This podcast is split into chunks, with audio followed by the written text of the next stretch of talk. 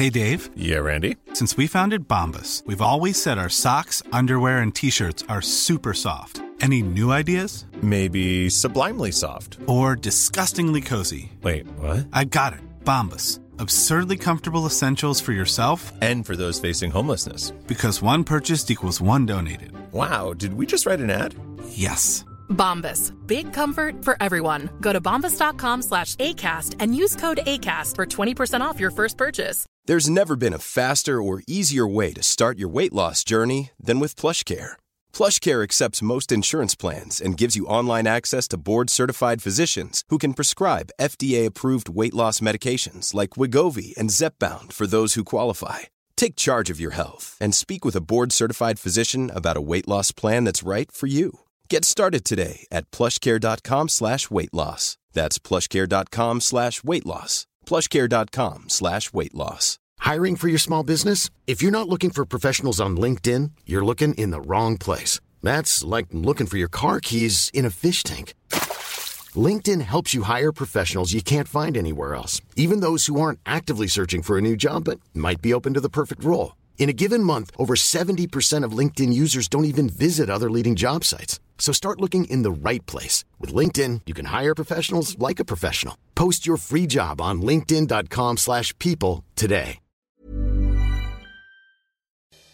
Pedrito, siempre nos has platicado en el foro y en persona que el ambiente tan cálido y amoroso de tu familia Sí. y que eso te ha hecho el hombre que eres tan sensible, tan feliz, porque yo pocas veces te he visto enojado. Fíjate que yo, yo, yo creo que tengo buen, buen carácter.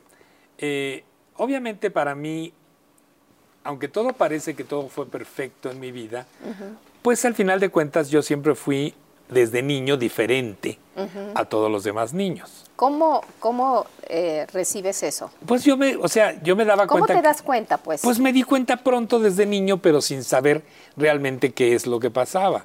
O sea, a mí me gustaba, a mí no me gustaba andar jugando la- al fútbol, ni me gustaba andar correteando y subiéndome a los árboles eh, con los vecinos, como lo hacía mi hermana Coral, que ella sí lo hacía. Y entonces a mí me gustaba sentarme con mi abuela, bordábamos, leíamos, platicábamos muchísimo, porque me encantaba hablar con ella pero no te vas dando cuenta de, de qué es lo que pasa en ti hasta que te haces un poco mayor y empieza la adolescencia, la pubertad y empiezas a sentir cosas.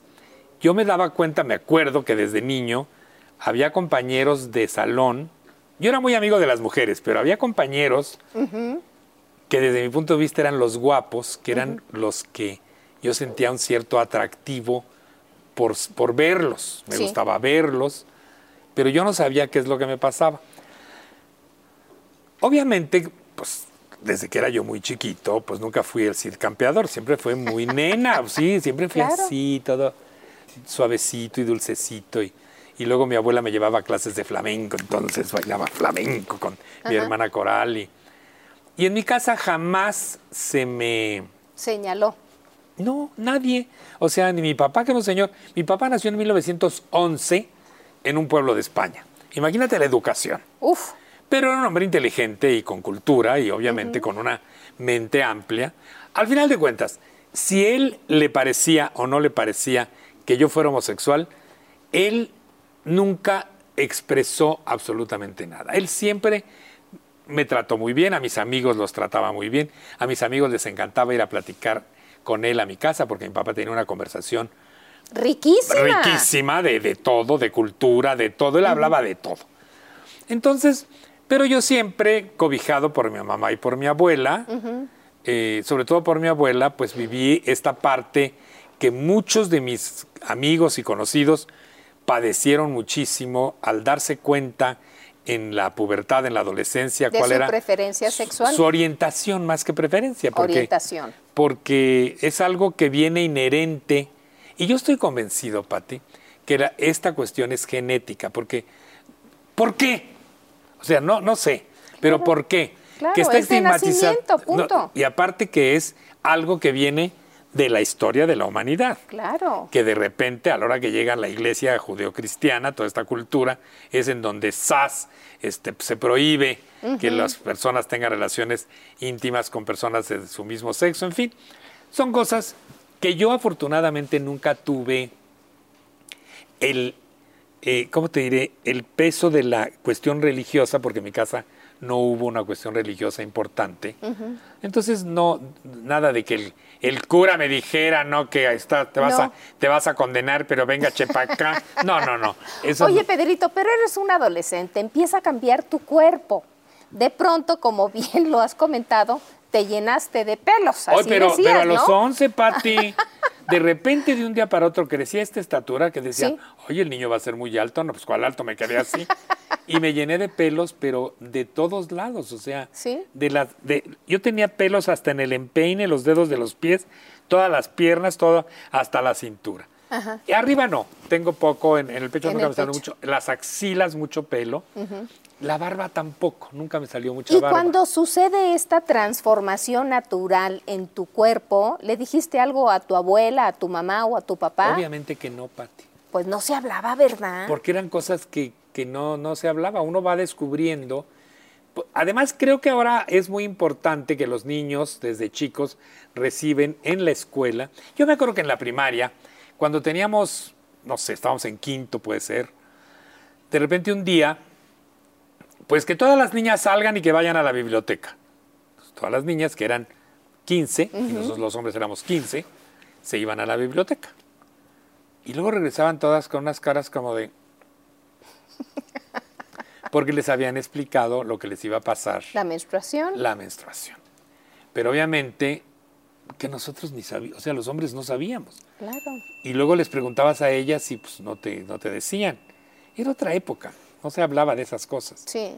Entonces, el hecho de saber lo que eres y sentir que, que eres diferente cuesta trabajo.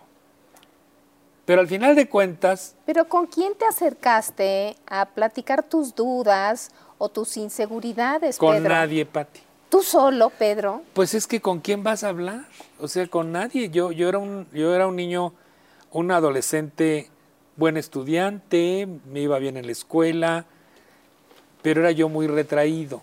Cuando estaba en la secundaria, me acuerdo que era yo, yo, me sentía, no me gustaba yo al verme porque era yo, pues no sé, medio regordete, tenía un poco de acné, el pelo no se me acomodaba, pero que voy a la prepa, y de repente de un día para otro me espigué, me adelgacé, el pelo se me acomodó y resulta que en la prepa 4 yo me sentía el guapo de los guapos. Y luego me metí en un grupo, además he tenido la suerte de que siendo homosexual, porque además la palabra gay ya vino mucho después, Sí. no fui atacado en las escuelas. En la primaria, para nada. En la secundaria a lo mejor se hablaba a mis espaldas. Fíjate que me pasó una vez una cosa. Mi mamá, que era siempre muy cuidadosa de, de nosotros, íbamos al ortopedista, yo usé arcos soportes porque tenía la tendencia a doblar los, Los dedos, de los pies, entonces me pusieron un arco que tenía una bolita aquí abajo de los dedos para que no los doblara, y efectivamente me quedaron como raqueta los pies, pero no, no tengo ni callos ni mucho menos. Entonces, como de repente crecí, me pusieron, mi mamá me llevó al ortopedista y me pusieron un, un que ahora venden mucho hasta en la televisión, pero era algo que me metía yo así como un chaleco. Para enderezar la Eran columna. unas placas de algún metal forradas de tela, como de lona, con agujetas, y tenían aquí una cosa que se abrochaba con una correa, con un cinturón, jalabas y entonces esto te jalaba los hombros. Entonces con eso iba yo a la escuela. Obviamente llevaba yo la camiseta, luego eso, luego la camisa y luego el suéter del uniforme. Y un día iba yo caminando, íbamos subiendo y bajando por alguna cosa en, el- en la escuela y alguien me tocó la espalda y entonces empezó a correr el rumor, sin que yo supiera, que yo traía puesto un brasier. Ah, caray. Ya sabes, los chiquillos Sí, de, sí, sí. de 13, 14 años. El director técnico de la secundaria, que era un tipo muy agradable y yo le caía muy bien, que era el maestro que nos daba las clases de francés, me llamó y me preguntó y me dijo que qué traía. Y ya le, yo le dije. Entonces, en el salón, enfrente de todos, les, me dijo, les dijo lo que yo traía puesto y por qué. Entonces se acallaron esos, esos rumores. Entonces yo nunca realmente fui agredido en ese sentido. En la prepa tuve la suerte de que me metí al grupo de teatro y uno de los compañeros, que nos hicimos muy amigos, yo tenía 16 años, él tendría como 19 o 20, que era uno de los actores también, pero era porro universitario, entonces éramos muy amigos. y entonces eh, un día alguien me, como, como que dijo algo de mí, este lo encaró y ya sabrás. ¡Wow! En el patio de la ¿En la escuela. que se metió? En la que se metió. Y luego en las mujeres tenía una compañera que era un tanque de guerra que yo adoraba, que se llamaba Aurora. Y un día estaba, yo siempre llegaba temprano con mis cosas, las ponía yo siempre en la escuela, siempre me senté en la primera banca, ya sabes que hay bancas acá, bancas acá, y aquí un pasillo yo en esta, frente al escritorio del maestro. Un día llegué yo, puse mis cosas y me salí, y de repente en- regresé y había dos gordas Ahí en tu lugar. en mi lugar, Ah. compañeras. Y mis cosas no estaban. Pregunté y se rieron de mí. Entonces salí y busqué a mi amiga Aurora y le dije. Y vino Aurora y las encaró, las levantó, la que ella como que las, ar- las arrastró y contra el, contra el pizarrón las azotó. Mis cosas las había echado al bote de basura. No. Y total que se salieron llorando.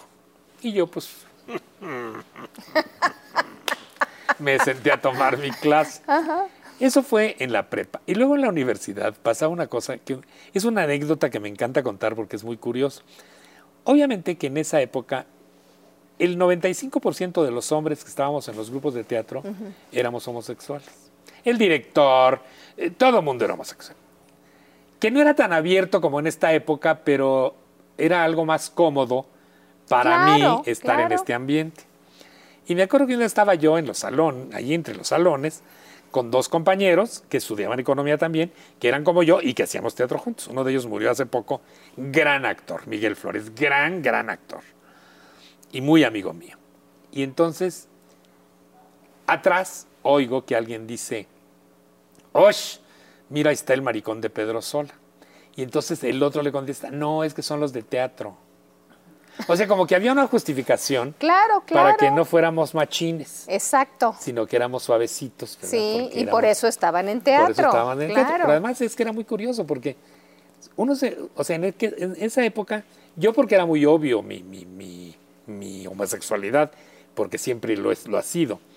Pero yo fui compañero de hombres de teatro que eran unos hombrones, Ajá. que eran gay, pero que, que eran, Que eran unos muy señores masculinos, muy pues. masculinos, porque y es más, hay hombres que son heterosexuales, ay, son así unas nenas, los hemos visto Claro, cantidad de veces. claro, Y dices, claro. "Ay, bueno, y este, y están casados y tienen siete hijos y, y al final de cuentas no lo son. Claro. Entonces, fue una época que, y luego curiosamente, en, en, mis tra- en el trabajo, nunca tuve ningún problema.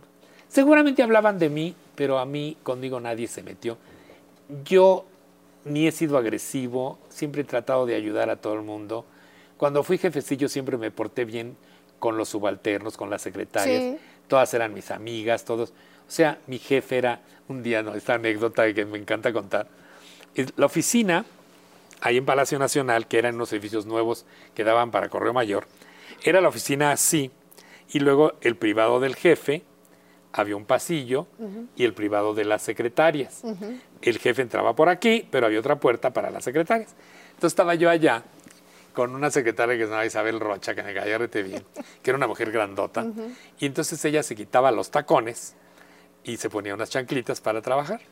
Y entonces yo vi los tacones, me zafé los mocasines que ya me había comprado y me metí los tacones. No. Y luego tenía, tenía ya un suéter que tenía de esos como de pedrería. Me puse el suéter y andaba yo taconeando allí con la secretaria, ja, ja, ja, ja, muertos de risa. Pero nunca me, me di cuenta que mi jefe entró por la puerta de allá y de repente gritó, ¡Pedro! Pues de los tacones me quité el suéter y entré descalzo a la oficina de, de mi jefe. Dígame usted, me dijo, ay, Pedro. Eso fue todo lo que me dijo. Nunca, nadie nunca me... A final de cuentas te respetan, Pedro. Pues sí, fue un ¿No? respeto Claro, absoluto. Claro. Tuve buenos compañeros, muy buenos compañeros. ¿Sabes el único, el único problema que ocurre cuando tienes estas orientaciones, es que de repente te enamoras inútilmente. Y te pasó en la prepa. Me pasó en la prepa, me pasó en la universidad. ¿Cuál fue la primera vez? En la universidad, Pati. En la universidad, un- con un compañero que aún veo, que somos de la misma edad, que era un tip, es un tipazo, era inteligente, guapo, simpático, canta, un tipazo, y yo estuve muy enamorado de él. Y lo, y lo más eh, interesante de esto es que yo se lo decía. Y él, que es un hombre inteligente, me decía, pues sí, pero yo no te puedo... eh, bueno, y aparte, aunque hubiera sido homosexual, si yo no le gustaba, pues ni No, pro- claro, no, no claro. podemos hacer nada. Pero te dijo abiertamente que con él no había. Con él no había, o sea, conmigo no, porque no, no. Pero él también era un hombre muy sensible, es un hombre muy sensible, hace- hacía teatro, es un hombre que está casado, tiene hijos, nietos, es un tipazo. Y esas cosas van pasando. Oye, ¿y lo padeciste, sufriste, llorabas? No, ¿No? no, no, sí sufría porque de repente, ¿sabes qué pasó? Que de repente me di cuenta que en este gran mundo, y eso me lo dijo un psiquiatra, porque yo me empecé a enamorar de mis compañeros, como de él. Sí. Y entonces yo hablé con mi mamá, entonces fuimos al psiquiatra y yo le conté, y a mí el psiquiatra me dijo una cosa muy interesante. En este gran mundo, que somos todos, hay un pequeño mundo, que es el tuyo, en el cual tú debes de aprender a convivir. Y debes de aprender a enfrentar y a convivir con el otro, pero no tratando de salirte de esta órbita, porque, De tu círculo. porque te, pueden, claro. te pueden hacer daño, porque si tú te enamoras de alguien que no lo entiende o que es cerrado de mente, Sí. entonces ahí empecé a conocer un mundo homosexual en la Ciudad de México que era totalmente diferente al grupo de teatro, porque en el teatro era, era otra cosa. Sí. Era un grupo de personas en que éramos, había ingenieros, doctores, abogados, administradores, o sea, gente de la cultura. Y teníamos eh, reuniones de, entonces, pero entonces, ah, porque él me dijo, tú tienes que buscar Ese círculo. enamorarte en este mundo. pequeño mundo de la gente que sea como tú. Que igual te van a decir que no, pero no, se, no, se va- no te van a querer romper la boca porque les, les declaras tu amor. Simplemente te van a decir, conmigo no porque tú a mí no me gustas, lo Claro. cual es cierto. Claro. Porque además he tenido mala suerte. Ay, no te lo puedo creer, Pedro. No, lo que pasa es que has tenido largas relaciones, bueno, que es diferente. sí, sí, sí, he tenido largas de la- relaciones. Bueno, la primera que tuve. Pero hay una pregunta que, que me brinca, Pedro. ¿Cuál fue la intención de tu mamá para llevarte o para que visitaras a un psiquiatra? porque ella no sabía responderme. Ah, ¿qué le dijiste a tu mamá? Le dije, me enamoro de, me estoy, me estoy enamorando de mis compañeros de, de clase, Ajá. pero mis compañeros de la no escuela de hacen caso. economía. Sí. No, pues es que yo me enamoraba en silencio. Claro. Porque con este amigo que te digo sí le dije, pero de otros que de repente me enamoriscaba, no. les decía, obviamente, ¿verdad? Porque me daba miedo y aparte eh, y res- no me parecía respetuoso claro. hacer este tipo de confesiones. Y a mis compañeros de- del teatro, pues todos eran como yo, pero esos no me atraían. Y llegaste con, con tu mamá y le dijiste. Le dije, mamá, me está pasando esto. Y mamá me dijo, vamos a buscar a alguien que te ayude. Entonces conseguí por otro amigo. ¿En algún momento le dijiste a tu mamá o a tu abuela tu orientación? No, pues cuando tenía 14 años, ellos me preguntaron y yo les dije que sí. ¿Qué te preguntaron? A mí me dijo mi mamá, me dice, me hace que tú, que a ti no te gustan las mujeres. Y le dije, no, mamá, pues no me gustan. Me gustan los hombres. Entonces mi mamá volteó con mi abuela y le dijo, ay, mamá, hay que llevar al niño al doctor. Y mi abuela le contestó, fíjate, mi abuela, ¡Wow! que nació en 1907, le contestó, no, mijita, si el niño no está enfermo, ¡Wow! el niño es así porque es diferente. ¡Qué Y maravilla! tú me dijo, tú, a ti, tú no te preocupes, no tienes nada de malo. Eres así, punto, y nunca vas a cambiar. Y ahí quedó todo. Mi papá que leía el periódico volteó y me vio, porque te digo que mi papá era respetuosísimo. A lo mejor no le cayó bien, pero nunca No dijo nada. ni me criticó, ni, ni nunca hablamos de eso. Él y, Y yo. en ese momento siguió leyendo. Siguió leyendo y seguimos merendando. Jazmín debe haber sido muy chiquitita, debe haber tenido un año o dos. Coral ya estaba mayor, pero Coral también fue muy... Coral fue, un- siendo una mujer heterosexual que tuvo dos hijos y tiene dos nietos, tuvo dos nietos, pero ella era amiga de todos los gays de México y de y hombres Y y mujeres. mujeres. Allí en Jalapa, que hay una comunidad eh, gay femenina muy importante, pues todas eran sus amigas. Pero pues es que en las mujeres es diferente. En las mujeres el ser, el ser homosexuales es, no sé, no, no te puedo explicar porque no lo sé, pero es diferente el ambiente. Pero mejor explícame tu Yo un día le pregunté al doctor, al psiquiatra que veía Sí. yo, al doctor Rafael Velasco Fernández, le dije, ¿por qué es más estigmatizada la homosexualidad masculina que la femenina? Y él me contestó una cosa, me dijo, por la penetración. Las mujeres no hay penetración entre ellas. Entonces la invasión al cuerpo humano no es la misma que la de los hombres. Ah, caray. Entonces esa es la razón por la cual de repente Es, es- y a mí, una cosa que me dijo muy cierto, me dijo, y tú tienes que tener, los, los hombres como tú, sobre todo los jóvenes, tienen que tener mucho cuidado con de quién se enamoran y con quién tienen relaciones íntimas.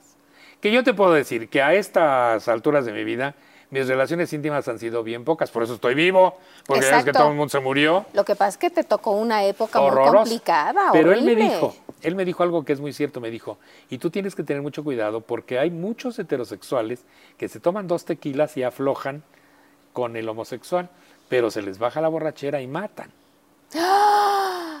Por, por la culpa, Claro. lo que sienten es terrible Claro. y esos matan. Así es que ten mucho cuidado porque hay mucha gente que ocurre eso, lo cual pues hemos visto, de repente vemos en el periódico que Sí, sí. de día ingeniero, de noche el hilo, Sí. y que los mataban, y no, una cosa Sí, sí, espantosa.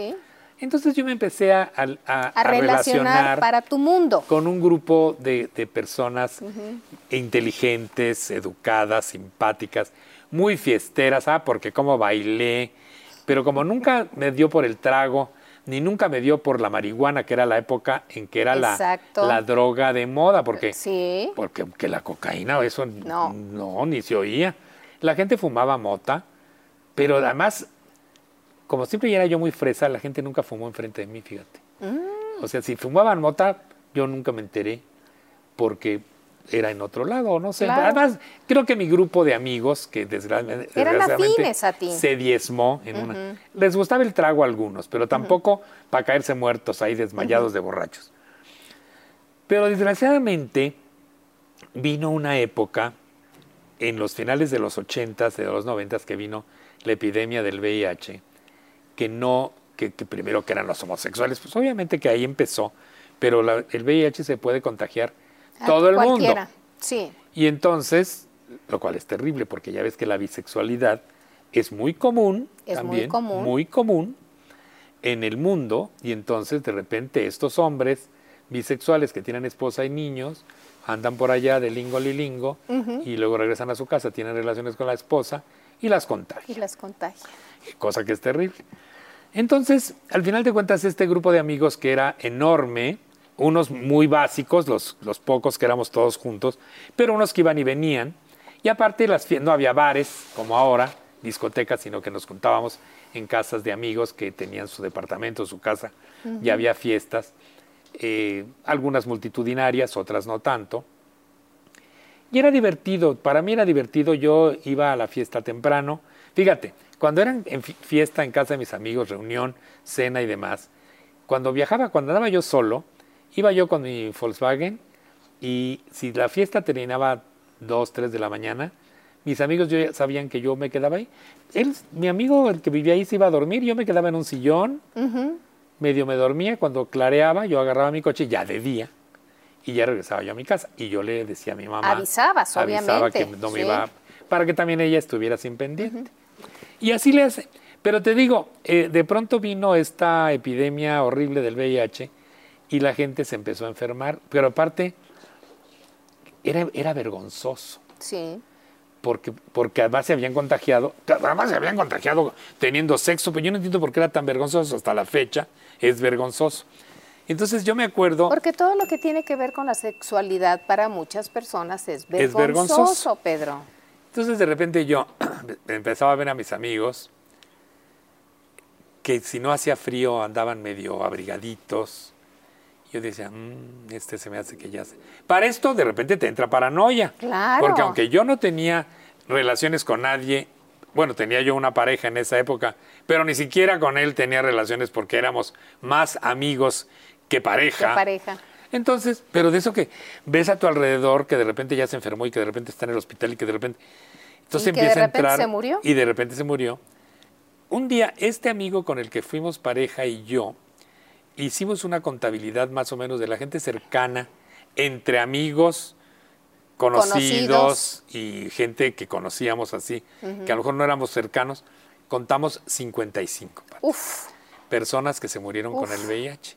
Afortunadamente, aparte gente que yo me di cuenta cómo era el proceso, en un principio les entraba una depresión horrible y se separaban un poco de, de las amistades. Después ya hay como un proceso hasta el- que ya llega el convencimiento de que lo irremediable, pues ya tómalo y así va a ser.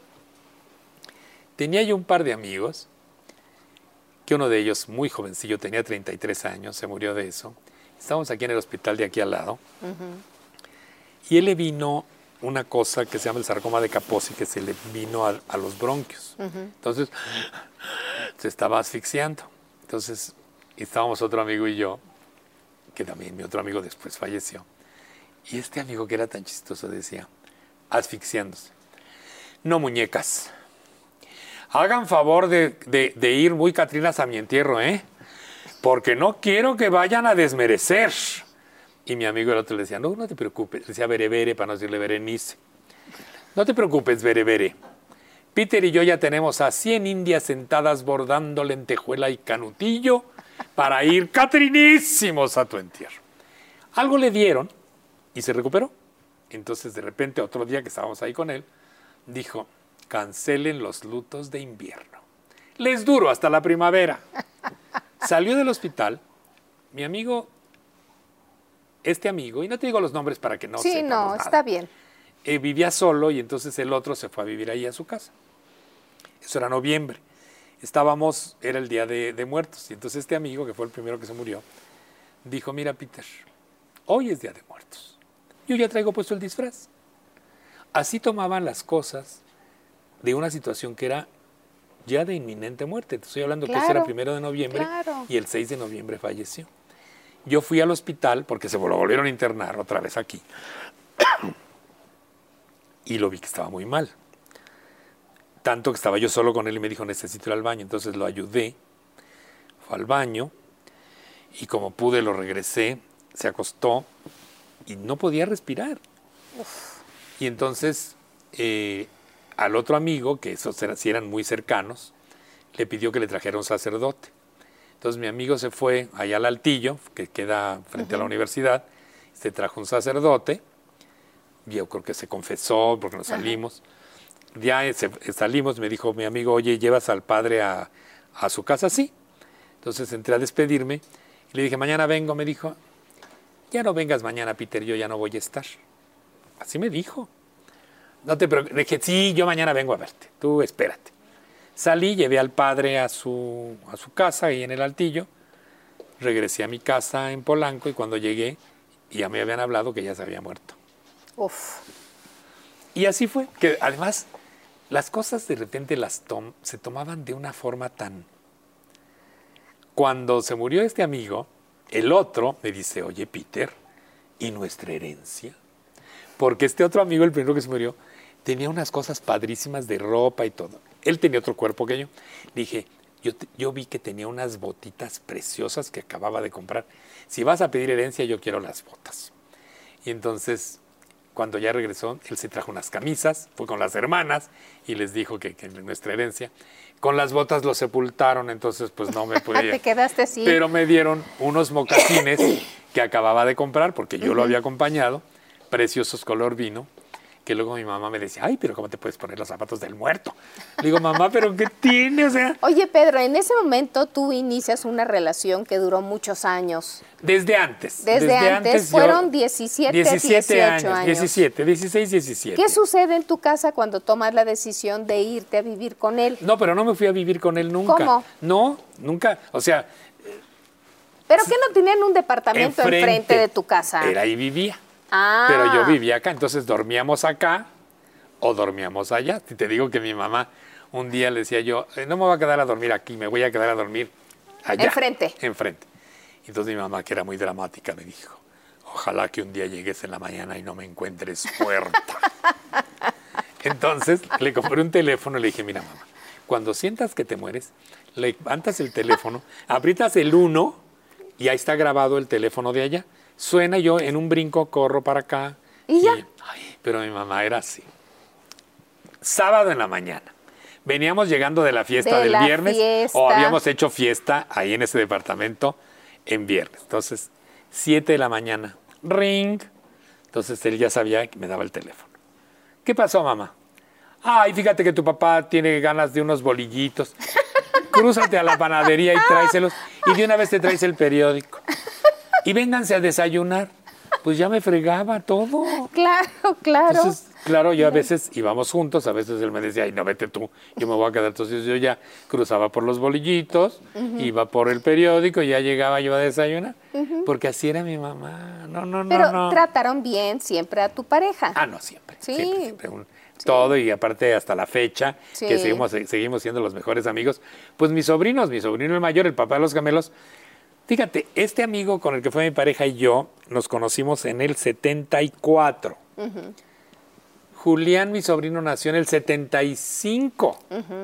Pues él, eh, aparte, fue muy amigo de mi hermana. eh, fue él, él sí fue muy amigo de mi hermana Coral. Coral. Porque Coral, que vivía en otros lados, él de repente agarraba su coche y se iba a pasar fines de semana ya con mi hermana.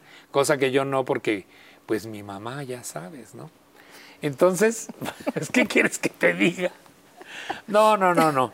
Y al final de cuentas duramos un buen rato, tuvimos una relación amistosa que hasta la fecha permanece. Eh, poco sexo, muy poco sexo. Al final de cuentas, porque yo no, tal vez yo no soy muy sensual o porque yo nunca le gusté mucho, o no sé, pero nuestra relación ¿Qué importa? como pareja, en, en el ambiente familiar, en el ambiente homosexual, en el no homosexual, con amigas, éramos una pareja muy bien avenida. De repente, él se enamoró de otra persona, lo cual tenía la razón, porque la otra persona era un bombón, yo tenía ya 43 años, él tenía 41 y el bombón tenía 20. Entonces, bueno, dijimos, pues, mejor. Cada quien con su cada cual y ya. Pero, Pero tú duraste muy poco soltero. No, no te creas. De los 46, ¿A qué? pues hasta, o sea, mi mamá seguía viva. Ah, Mi papá ya había muerto. claro. Entonces ya parece que iba yo a tener novio, siendo mi mamá como era, ya sabrás. Entonces yo preferí llevármela tranquilo. Yo con mi mamá era- me divertía mucho. Íbamos al cine, íbamos al teatro, salíamos a comer. Com- Era cuando los Oye, pero tu mamá era media celosa, ¿no? media celosísima. Es más, te digo que los fines de semana me la pasaba yo con ella, comprábamos, eh, alquilábamos películas y nos sentábamos a ver películas cuando eran las cassettes que rentabas. Sí, sí. Era muy celosa, pero al final de cuentas se contenía, porque tampoco estaba loca. Y entonces cuando mi mamá este, quedó, quedó, sol- quedó viuda, No, pero antes tú me platicaste una historia muy simpática de que tu papá viajaba ya solo. Ah, es que mi, mi mamá era cel- mi papá que era un, era un ángel, porque Many of us have those stubborn pounds that seem impossible to lose, no matter how good we eat or how hard we work out. My solution is PlushCare. PlushCare is a leading telehealth provider with doctors who are there for you day and night to partner with you in your weight loss journey. They can prescribe FDA-approved weight loss medications like Wagovi and Zepbound for those who qualify. Plus, they accept most insurance plans. To get started, visit plushcare.com slash weight loss. That's plushcare.com slash weight loss. Hey, it's Ryan Reynolds, and I'm here with Keith, co star of my upcoming film, If, only in theaters, May 17th. Do you want to tell people the big news? All right, I'll do it. Sign up now and you'll get unlimited for $15 a month and six months of Paramount Plus Essential Plan on us. Mintmobile.com slash switch. Upfront payment of $45 equivalent to $15 per month. Unlimited over 40 gigabytes per month. Face lower speeds. Videos at 480p. Active Mint customers by 531.24 get six months of Paramount Plus Essential Plan. Auto renews after six months. Offer ends May 31st, 2024. Separate Paramount Plus registration required. Terms and conditions apply if rated PG. mamá, mi papá era un hombre recto a carta entonces de repente mi mamá, ella sentía celos, porque de repente mi papá, es que mi mamá era muy obsesiva y era como cuchillo de palo. Entonces mi papá viajaba mucho porque trabajaba en Fonatur. Entonces me acuerdo que un día le dije, oye papá, mi coche estaba en el taller. Déjame tu coche, porque él se iba al, al aeropuerto y, y me dijo que no. Mi mamá dijo, claro, es que este seguramente no regresa el día que seguramente va a regresar antes y se va a ir quién sabe. Total, que el día que dijo que regresaba, ahí vamos en mi Volkswagen verde a peinar el aeropuerto, que nomás había una sola estacionamiento, y vimos el coche estacionado. Me estacioné y bajamos. Y esperamos. atrás de un poste. Llegó mi papá con su maletita, se fue, agarró su coche, nosotros nos fuimos atrás de él. Y cuando llegamos a la casa, él ya estaba. O sea, mi mamá a veces inventaba cosas. Entonces decía yo, ya ves, mamá. Un día me dijo, no, es que la novia la tiene. A mi papá se levantaba los sábados y tomaba su coche y se iba al centro a tomar su café o a no sé, con sus amigos. Pero entonces se, se- la tiene en la unidad de independencia. Ahí van. Aquí venimos Sí. a peinar la unidad de independencia. Obviamente que nunca el encontramos el coche. Regresamos a la casa y él ya estaba.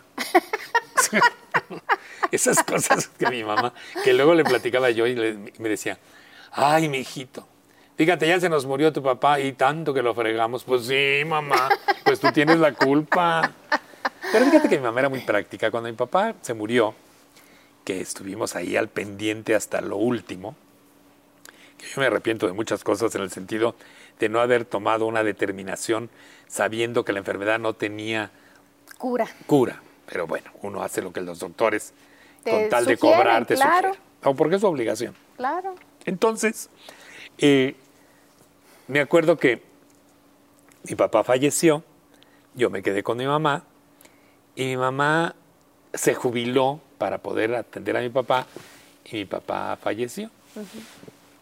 Y me decía mi mamá, tanto que lo fregamos, ¿verdad? Decía yo, sí, mamá, pero no hemos ido allá al panteón a verlo.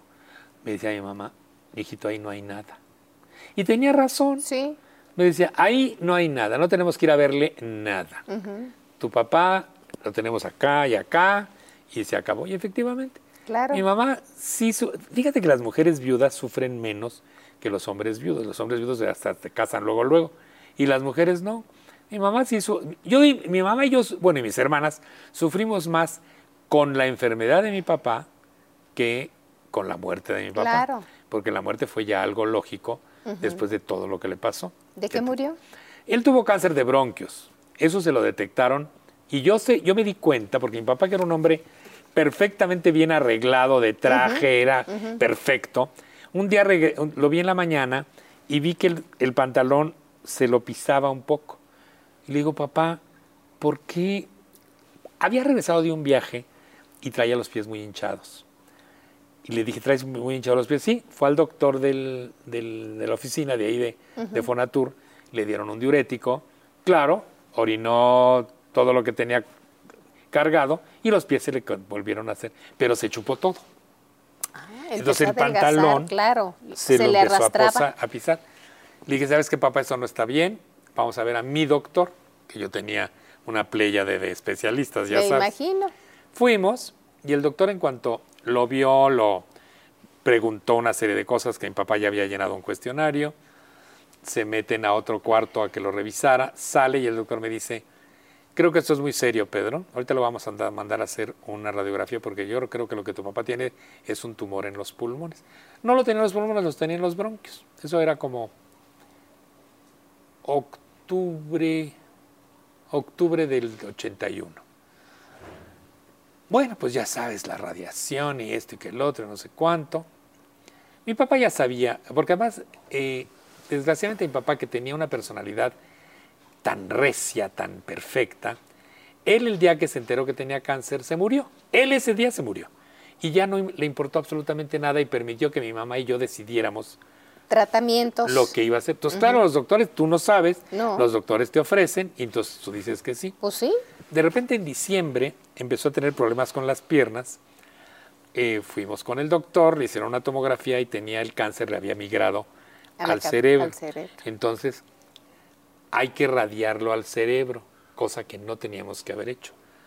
porque dijo, porque tiene, tiene el, las metástasis en un sitio que le va a parar la respiración. Mejor le hubiera parado la respiración. Claro. Y se hubiera muerto en enero y no en mayo, con un sufrimiento de meses espantoso. Pero bueno, uno no sabe. Eso pasó y al final de cuentas, todavía el día que lo llevamos al hospital, mi mamá y yo, en la mañana, porque ese día mi mamá se despertó y, y mi papá no. Entonces pidió, pidió, una ambulancia, lo llevó al hospital, yo me regresé corriendo a la oficina. Ahí en urgencias sale el doctor y me dice, lo que tiene tu papá es una bronconeumonía.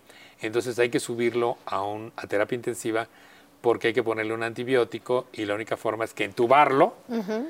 para, porque si no, para que no se muera. Le dije, ¿y cuál es la, para qué? Le dije, yo opino, y mi mamá estaba ahí, que mejor, que es lo que tenemos que haber opinado desde meses antes, que lo pongas en un cuarto, era miércoles. ¿Y esperar? Y, y que lo duermas ¿Sí? para que no sufra porque no puede respirar y que ahí se quede con su oxígeno si quiere. Pues ahí se estuvo. Fue miércoles, jueves, el viernes. El sábado que yo estaba ahí, porque ahí me dormía yo todas las noches, despertó. Despertó, haz de cuenta que no tenía nada. Claro, sofocado. Y me preguntó, ¿y tu madre? Ah, me dijo, ¿qué pasó? Volteó y vio pues, botón de frascos colgados. Dije, es que te dio una neumonía, papá, te están dando un antibiótico. Mentiras. Me dijo, ¿y tu madre? Le dije, está en la casa, llámala. Entonces le hablé a mi mamá, le dije, mi papá despertó y quiere que, así es que arréglate y voy por ti. El español a mi casa son cinco minutos, fui uh -huh. por ella y en sábado temprano. Sí. Vino para acá. Ese día mi papá estuvo platicando con mi mamá y conmigo, pues como si no tuviera daño cerebral, o sea, normal, platicaba con angustia, con la cosa de la asfixia, pero se movió un poco la, moví, se movía él la, la, la, capucha esta que tiene uh -huh. aquí para poder platicar. Vino una prima de mi mamá, mi prima Ana María, estábamos ahí, mi papá sudaba mucho, le hablé a una enfermera y le dije, oiga, cámbiele las sábanas y la bata a mi papá porque ya está muy mojado. Nos salimos, porque mi papá estaba desnudo, entonces pues no era un espectáculo. Claro. Nos salimos a una salita y de repente vi que corrieron con unos aparatos, me asomé y vi que entraban al cuarto de mi papá. Se había muerto. En el momento que nosotros nos salimos, lo voltearon. Murió. Y se murió. Pues ya. Ahí quedó. Yo ahí aprendí que todo lo que te dicen los doctores de que para alargar la vida, uno tiene que evaluar y saber en qué momento sí y en qué momento ya no me haga. Claro, claro. Y los doctores siento que deben de tener la responsabilidad y la decencia de decirte sí o no va a funcionar este tratamiento porque es absurdo. Si claro, no va a funcionar, claro, ¿para qué? Claro. En primer lugar, para alargarle la vida a una persona que no tiene remedio. En segundo lugar, los costos, porque también hay que pensar en eso. O, sobre porque todo, por mucho Pedro, que tengas no, seguro no, y no, por no. mucho que tengas tanta, no, no, no alcanza, no alcanza. el dinero que tengas. Entonces, por eso mejor hay que tomar las cosas. Oye, Pedro, pero sin embargo, la primer muerte que te impacta a ti es la de tu abuela. Fíjate que eh, ese día con mi abuela andaba yo, que ya tenía yo esta pareja, uh -huh. nos habíamos unido con otra pareja, nos habíamos ido de fin de semana a Cuautla, que uno de ellos tenía una casa allá. Ir de regreso, ellos vivían en Lindavista.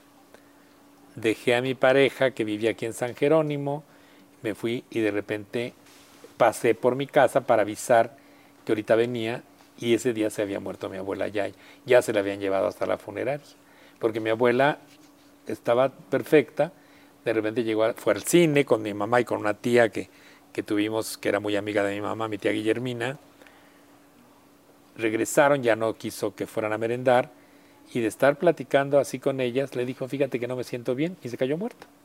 Wow. Sí fue muy impactante, la pasamos sin susto, en ese sentido, porque fue un susto momentáneo. Sí, sí. Yo cuando llegué ya estaba engalloso.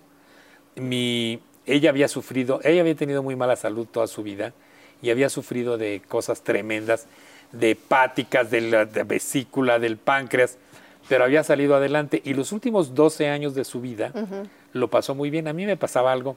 Vivíamos allí en Newton y Emerson y hay un hospital que se llama, que era un, eh, Santa Mónica, uh -huh. queda en la calle Temístocles, que son dos cuadras hacia adelante. Y, para, y mi abuela pasó mucho tiempo en el hospital internada. Y para mí no había cosa peor que en la mañana mi mamá me dijera, ve a ver cómo amaneció tu abuela. Esa caminata de El cruzar, trayecto. Caminar tres calles y entrar y no saber con qué me iba a encontrar, era lo peor. Y no, me encontraba con mi abuela que estaba enferma, estaba adelantando y así salió de, de todas esas operaciones horrorosas, salió adelante. ¿Qué edad tenía tu abuela Cuando, cuando, se murió 69, Pati. Igual que mi hermana Coral. Sí. Mi hermana se murió de un cáncer terrorífico. Que también se entera tu hermana de un día para otro. Yo creo que mi hermana ya sabía que algo le pasaba. Pero como vivía sola en Jalapa, con una eh, señora que le ayudaba y el jardinero, porque tenía un jardín enorme, que iba a diario, entonces yo creo que ella sentía, pero ella nunca, igual que mi papá, nunca decían que ¿Dijo se nada? sentían mal. Entonces de repente un día la, la señora le habla a mi hermana, la chica, y le dice, oiga, la señora no se ¿No está levanta. Fueron a ver, pues claro, ya no se podía mover. La subieron a un coche, se la trajeron a México, la internamos en el hospital en el 2018, no- noviembre, un poco noviembre, todo diciembre y parte de enero se la pasó en el hospital, dos meses y medio estuvo en el hospital que yo fue una época espantosa porque yo todos los días en la mañana me levantaba y a las 8 en punto estaba yo ya ahí en el hospital, ¿tú te acuerdas? Claro que me Me acuerdo. estaba con ¿Cómo ella lo toda la mañana. Pedro? Eh, ella, bueno, pues Muy peleando fuerte porque una relación muy intensa como hermanos. con mi hermana, sí. Sí. Porque aparte mi hermana era lo máximo, era simpática, divertida, era muy... pues, era muy tremenda, ¿sí? Era, tenía una personalidad muy recia y era una mujer muy apoyadora. Yo después me enteré de cosas que ella había hecho después de que murió, que ni me imaginaba. Ella siempre tenía gente viviendo en su casa, porque si alguien caía en desgracia de que lo habían sacado del departamento que no tenían de vivir, ella se lo traía a su departamento y ahí vivían. Vivían mi cuñado, que murió hace poco, Belarmino, eh, ahí nacieron mis sobrinos, Julián y Luciano, y siempre vivieron con gente, porque ella siempre... te- y aparte, tenía unas, unas amigas ella que eran lesbianas, que, que vivían allá en Sonora, y resulta que una de ellas tenía un niño, pero se enamoró de esta otra y entonces el, el ex marido, ya sabrás, tuvieron que huir y se vinieron para acá y mi hermana la estuvo viviendo en su casa un buen rato. Mi, mi hermana le decía las gordas porque eran un poquito llenas, muy bonitas mujeres. Y el niño precioso. Y me acuerdo que, que mi hermana le decía yo, oye, ¿y cuándo se van a ir a vivir a su, la- a su casa las gordas? Me dijo, me hacen tan rico de desayunar y de comer. No, no, que no se vayan nunca. Pero sí, vivieron ahí como dos meses y luego ya se fueron. Fue muy triste para ti toda esa época. ¿De mi hermana? De tu La hermana. peor. La peor. Porque la de mi mamá fue muy dura, que fueron dos años y medio de que ella tuvo aquel infarto cerebral que tú y yo estábamos Sí. aquí, que ella andaba de, ay, no, una cosa espantosa. Pero la de mi hermana yo iba diario al hospital. Y se peleaba con las enfermeras, y se peleaba con los doctores. Y ya sabes, en los hospitales que hacen unas cosas espantosas, los médicos son totalmente, no irresponsables, pero son totalmente deshumanizados. Me da mucha tristeza porque yo siempre consideré que el hospital español era el mejor y no. El caso es que de repente le dolía horrible, tenía cáncer acá, o sea, tenía cáncer en los huesos, los tenía en la cadera, lo tenía en el pulmón, pero lo tenía en los huesos. No le hicieron nada. En los dos meses y medio, nada, paliativos y demás. Entonces le hablaba a la enfermera y le decía, oye, dile al doctor que me mande la pastilla porque me duele horrible. Le mandaban media. ¿Cómo que media? Dile este que venga. ¿Cómo que media pastilla? No, es que, eh, que, que le va a hacer daño. ¿Y qué diablos le importa si me va a hacer daño? Si me estoy muriendo. Ya que más le dan con que me, me duele. Por fin decidió salirse del hospital y se fue a casa de mi sobrino Luciano. Y entonces una amiga le mandó una doctora que es especialista en el dolor, que está aquí en este hospital del sur, pero de más al Sí. sur. Y entonces ella cuando vio todo lo que pasaba, lo que tenía, le dijo, el protocolo de analgésico que llevan en el hospital español está pasado de moda, porque usted lo que tiene, no tienen que atacarle el dolor, tienen que atacarle las terminales nerviosas que le provocan ese dolor, y los medicamentos son medicamentos de Cofepris. Entonces ella daba la receta, se pedían a Cofepris, se pagaba, y entonces mi, mi hermana, el mes que duró en casa de mi sobrino, nunca volvió a tener dolor. Ah, qué tranquilidad. Claro que nunca dejó de fumar, y ella, pues ya sabes, hasta que un día de vida. repente se murió. Platicando así, se quedó dormida y se murió.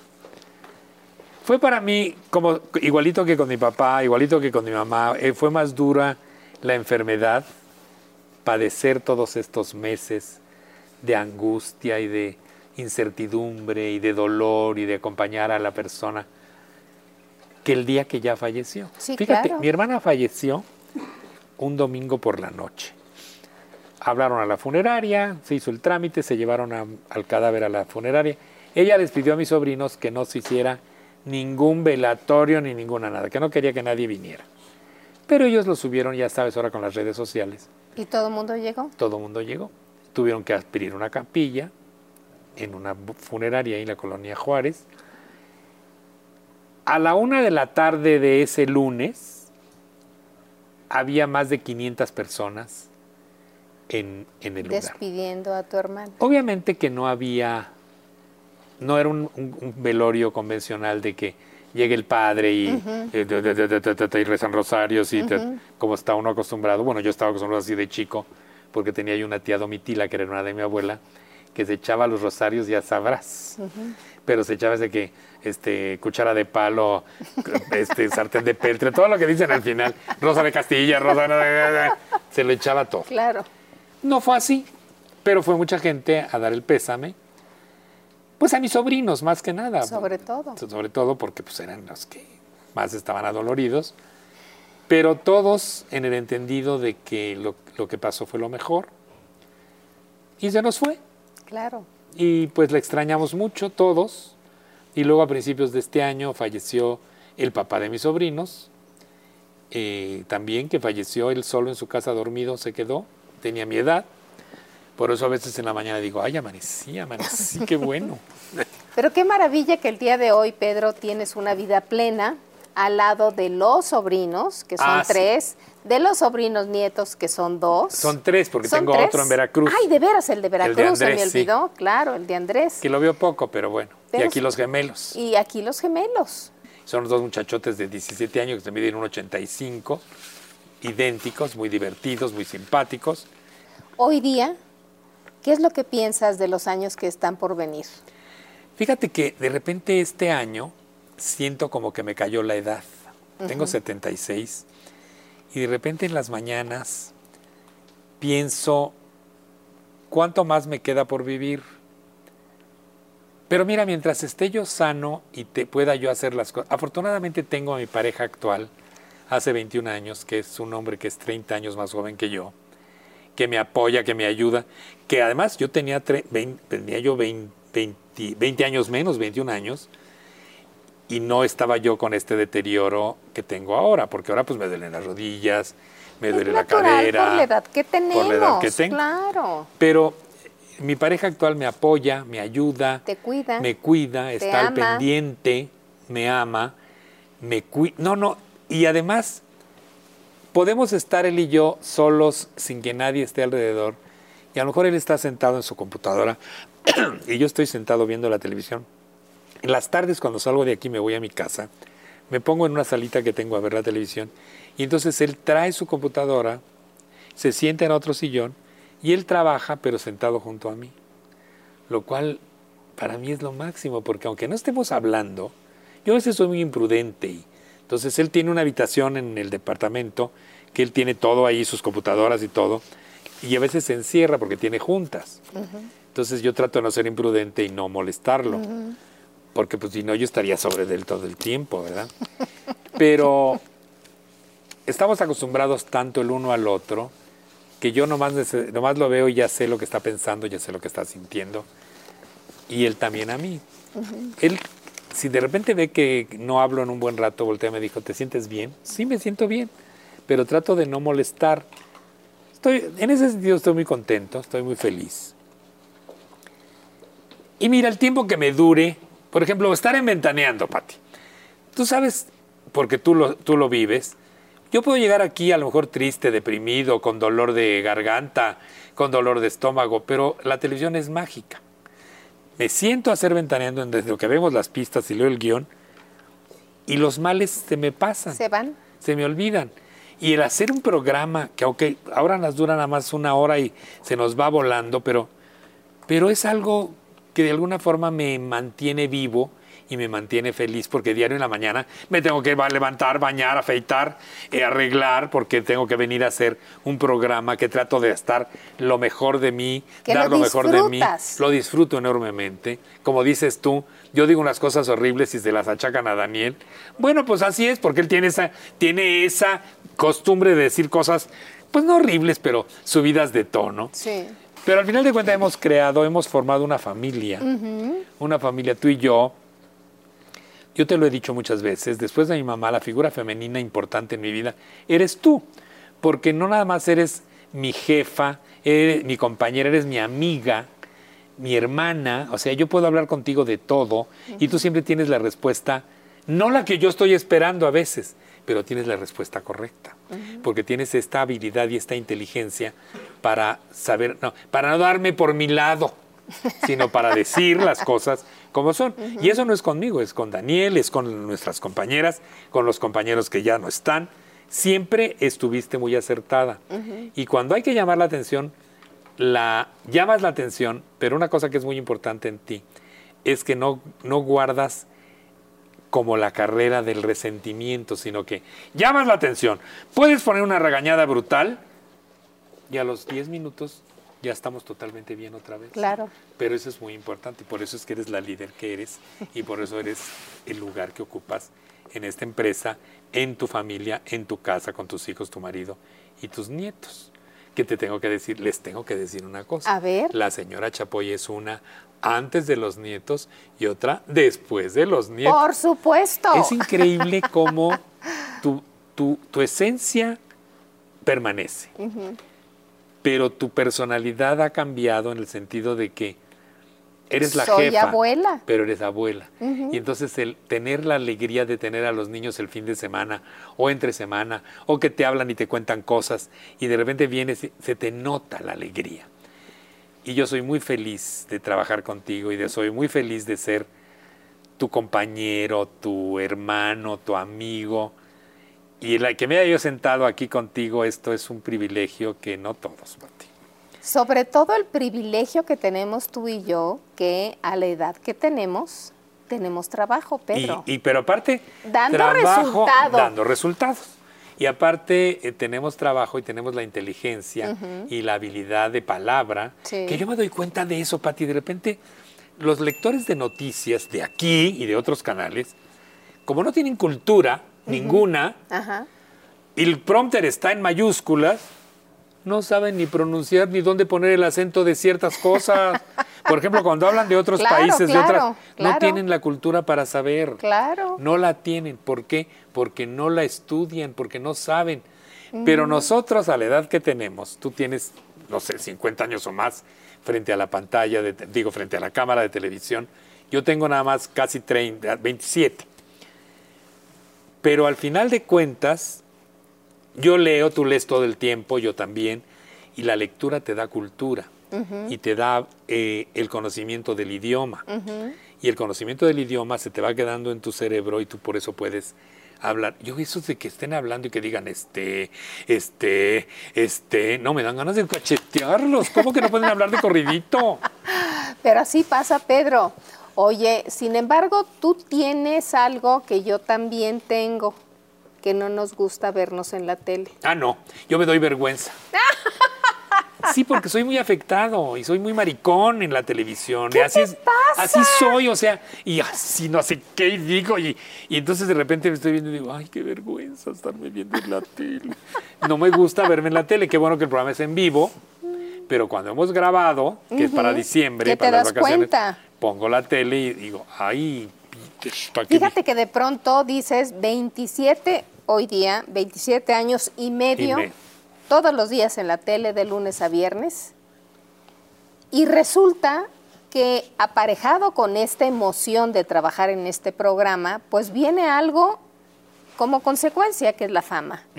¿Y cómo la has vivido tú? Pues mira, yo tengo la suerte de que salgo a la calle y a lo mejor la gente, ahora con el cubrebocas es un es una poco- maravilla. El cubrebocas y una gorra Sí, ya. y mis lentes. Entonces, sin embargo, con gorra y cubrebocas, entonces, Pedrito, me gritan. Pues no sé, yo afortunadamente eh, tengo la habilidad de saludar a la gente, de platicar con la gente. Si me piden foto, pues se las doy. Si no se las quiero dar, no se las doy. Porque también de repente el público es muy demandante. Sí, ¿cómo muy no? demandante. Sí. Y te sientes, sí, ellos creen que tú eres, es tu obligación atender.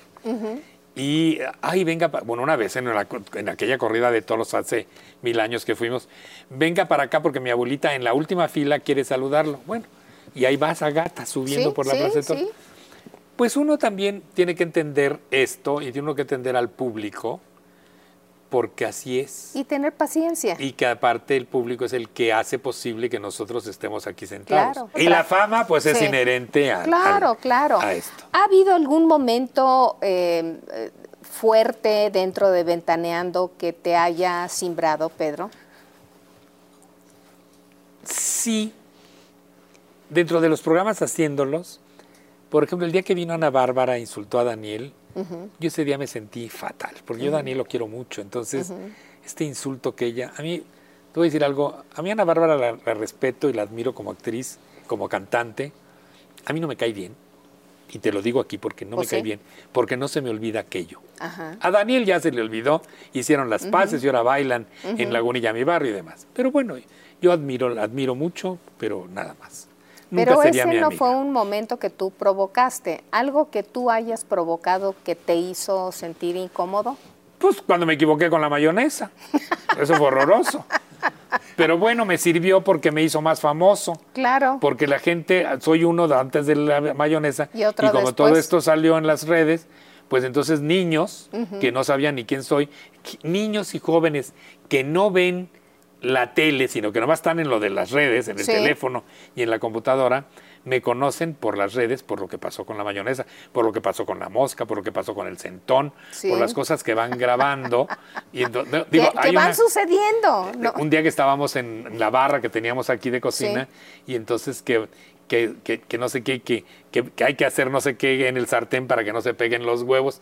Y yo dije, no, pues yo para que no se me peguen los huevos me echo talco.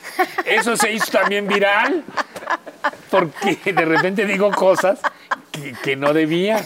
O de repente un día pero que, las dices. que estaba sentada Linet y que estaba hablando con el chef, no sé qué. Entonces yo volteé y le dije a- así, que le dije al de la cámara que me viera, le dije a Castañeda, ay, qué boca tan mamón. Porque, porque el sándwichito de pepino. Claro. Pero esas son cosas que van, que se van quedando grabadas. Sí, y eso es lo que hace que uno se vuelva más y más famoso. Claro. Y cuando digo algún improperio, se lo achacan a Daniel. y Bueno, entonces pues, tú tranquilo te vas a tu casa. pues yo tranquilo ya me voy a mi casa. Sí no me gusta el hecho de estar siempre como pendiente, porque ahí en Polanco hay muchos paparazzi. sí. Entonces de repente vas a algún lado y ves que te están sacando fotos. Bueno, pues te están sacando fotos. Pues sí. No hago ninguna impropiedad. Claro.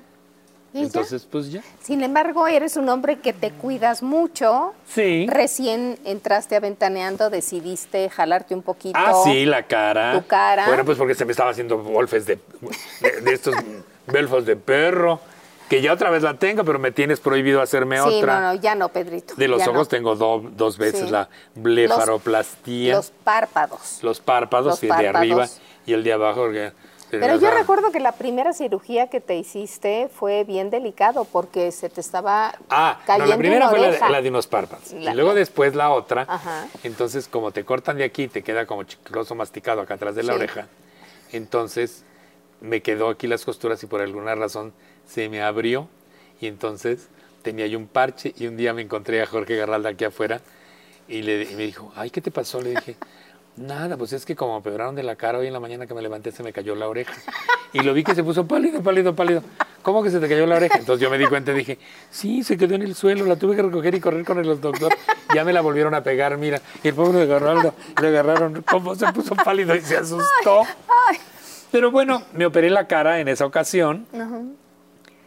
Quedé, no, que- mira, me quedó una ceja más alta. A ver, Lo que pasa es que levantas más No, esa no, no, ceja, así me quedó de María Félix. Y entonces yo fui con el doctor, me iba a un viaje al- a los dos días y le dije, oiga, me quedó más, más, más alta la ceja. Ah, ahorita te la arreglo. Como el, con el agujero me lo hicieron aquí, entonces dije, ¿qué me va a hacer? No, pues te voy a meter no sé qué, entonces el músculo te... No, no, no, le dije, no, ya, Ya no, no. déjamela.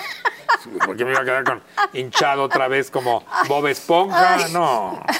Ay, ay, ay. Pero bueno, lo de la cirugía plástica, ¿sabes qué? No me volvería a hacer cirugía plástica por miedo a la anestesia. Claro. Porque la, esa grande eh, cirugía plástica me la hice en el 2004. Ujú. Estamos en el 2023. No, ya, ya llovió. Entonces no te- yo no tenía esta edad. Entonces estoy bien de salud, pero mejor no le arriesgo porque No, ¿para qué? ¿Para qué? ¿Verdad? No, no, no. Entonces, mira, ya, ahí voy.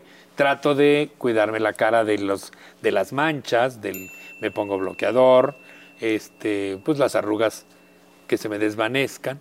Pero fíjate qué bien quedaría, Pati, mira, así como de chino en bajada. Pero, no, estás divino, Pedro. pues no divino, pero mira, para la edad que tengo, estoy bien. Sí, muy bien. Porque yo tengo muchos compañeros de la universidad que de repente veo que toma el llavero, abuelita. Pero pues yo no, afortunadamente. Y mientras pueda, seguiré haciendo lo que me gusta. Seguiremos haciendo lo que nos Seguiremos gusta. haciendo y lo seguiremos haciendo juntos. Y felices. Espero que sí. Así Muy será. felices. Por supuesto. Gracias, Pedrito. No, Pati, gracias a ti. Creo que se les, eh, las nalgas ya se les endurecieron de estar tanto tiempo sentados con esta. Que, oye, Lo ¿qué hora es? Pues ya vamos. ¡Qué ir. barbaridad! Ya tenemos que hacer ventaneando. Y Gracias, Pedrito. A las nueve. Gracias a ti, Pati.